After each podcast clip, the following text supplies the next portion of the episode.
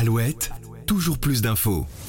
Vous avez peut-être économisé des mois, voire des années pour vous la procurer, mais que vous soyez un simple passionné ou un amoureux des belles choses, restez sur vos gardes.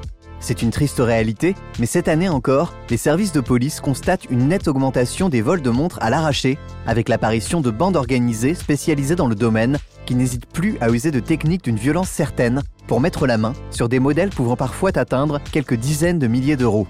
Une nouvelle brigade de police entièrement dédiée à ce problème a même été créée pour tenter d'endiguer le phénomène.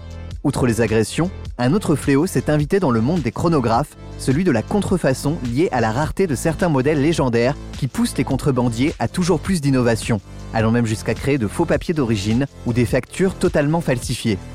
Alors comment faire pour protéger au mieux votre poignet et savoir si votre future montre n'est pas une vulgaire copie?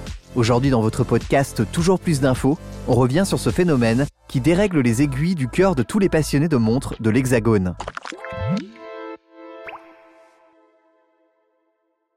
La scène est d'une rare violence. Sur les images, une bande de jeunes repère un touriste se promenant sur les Champs-Élysées, sur lequel on distingue le bracelet métallique d'une célèbre marque, ne tardant pas à le passer à tabac pour repartir avec le précieux sésame.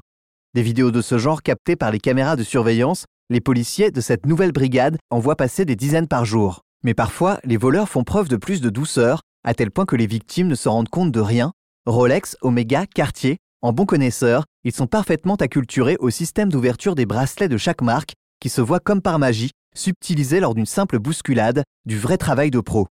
Ces vols en série ont fait monter la peur du côté des porteurs de montres, jusqu'à en convaincre certains de se séparer définitivement de leurs biens les plus précieux, ne s'estimant plus en sécurité et préférant revenir à des modèles plus passe-partout et surtout moins onéreux.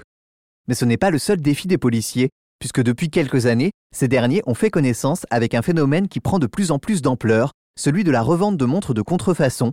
En effet, il n'est pas rare de trouver sur le marché des modèles comme l'un des plus iconiques, un Daytona de chez Rolex, avec des pièces totalement remplacées, vrai mouvement mais faux cadran, mauvais choix de typographie, et les exemples sont nombreux pour des revendeurs qui deviennent de plus en plus bluffants quand il s'agit de reproduire les classiques de la marque à la couronne.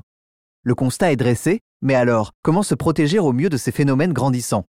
Pour ce qui est des vols à l'étalage d'abord, n'oubliez pas que le risque zéro n'existe pas, mais vous pouvez vous en approcher avec des techniques simples, comme éviter de vous promener avec le bras totalement nu qui laisse apparaître votre montre, surtout dans des zones piétonnes extrêmement fréquentées, ou tout simplement en remplaçant votre montre la plus coûteuse par une plus passe-partout quand vous vous trouvez hors de votre zone géographique habituelle.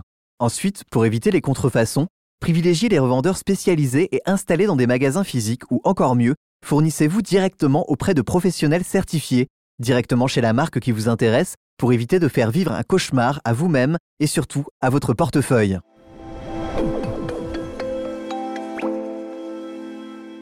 C'était votre épisode du jour sur ce phénomène grandissant du vol de montres de prestige qui aura augmenté de plus de 30% cette année, couplé à la mise en circulation sur le marché de contrefaçons toutes plus réalistes les unes que les autres.